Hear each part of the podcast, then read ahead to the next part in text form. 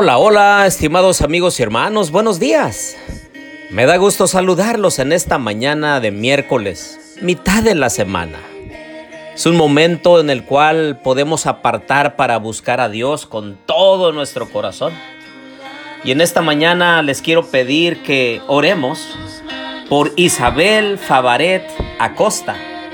Ella se encuentra enferma y necesita de nuestras oraciones. También les quiero pedir que oremos por Jorge Eduardo.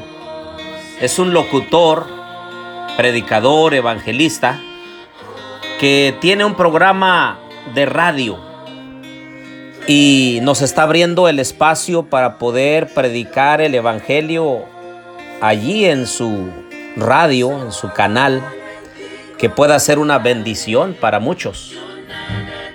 Quiero pedir que Oremos por los jóvenes, 500 jóvenes que estarán en el campamento La Ceiba, en su campamento de verano, que puedan encontrar a Dios. Oremos. Querido Dios y bondadoso Padre, alabado y glorificado sea tu bendito nombre, Señor. Alabamos tu nombre porque eres un Dios de misericordia, de bondad y de gracia. Confesamos nuestros pecados, Señor, a ti y te decimos que Necesitamos de tu gracia salvadora. Hay todavía pecados, Señor, abrigados en nuestro corazón. Todavía hay cosas indeseables en nuestra vida. Señor, sé propicio a nosotros. Derrama tu Santo Espíritu. Límpianos. Purifícanos, Señor. Te agradecemos por tu bondad. Agradecemos, Señor, cada bendición que nos das. Te damos gracias porque eres un Dios que está al pendiente de sus criaturas. Ahora te pedimos también, Señor, que estés a nuestro lado y que escuches nuestras plegarias y contestes de acuerdo a tu voluntad, de acuerdo a nuestra fe. Lo pedimos todo en el nombre de Jesús. Amén. Bien, les doy la bienvenida a nuestro estudio y reflexión de la Santa Palabra de Dios. Les habla su amigo y hermano Marcelo Ordóñez desde el puerto de Veracruz, México. Abran por favor su Biblia conmigo en Mateo 5 y versículo 7. Bienaventurados los misericordiosos, porque ellos recibirán misericordia. Se cuenta que un soldado del ejército imperial francés había desertado. Tras ser capturado fue condenado a muerte la desesperada madre pidió audiencia con Napoleón Bonaparte, quien en vista de la gravedad del asunto se la concedió.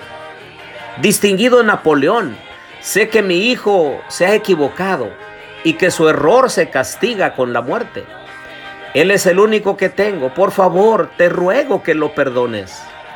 Mujer, tu hijo ha desertado, huyendo del combate mientras que otros compañeros han dado la vida por su nación. Si concedo lo que me pides, la noticia correrá como reguero de pólvora, la moral del ejército caerá y otros empezarán a imitarlo. ¿O acaso piensas que todos van a la guerra por amor a la patria? Excelentísimo emperador, por favor, te pido misericordia para él. Tu hijo no, no merece misericordia, le dijo el emperador. Sí, es cierto, replicó la angustiada señora. Pero si la hubiera merecido, no hubiera sido misericordia, sino justicia. Y yo he venido a pedirte misericordia. Dice el relato que ante tan contundente argumento el gran Napoleón se conmovió y perdonó al soldado. A eso se refiere la Biblia cuando dice, bienaventurados los misericordiosos, porque ellos recibirán misericordia.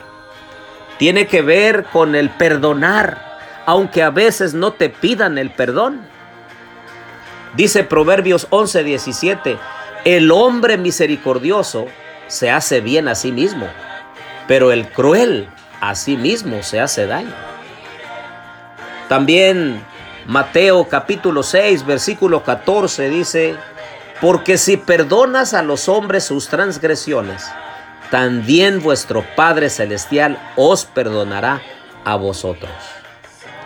Así que en esta mañana la misericordia que nosotros podamos prodigar a otra persona, en realidad nos beneficia a nosotros, porque al ser misericordiosos, el Señor es misericordioso con nosotros. ¿Te hace falta perdonar?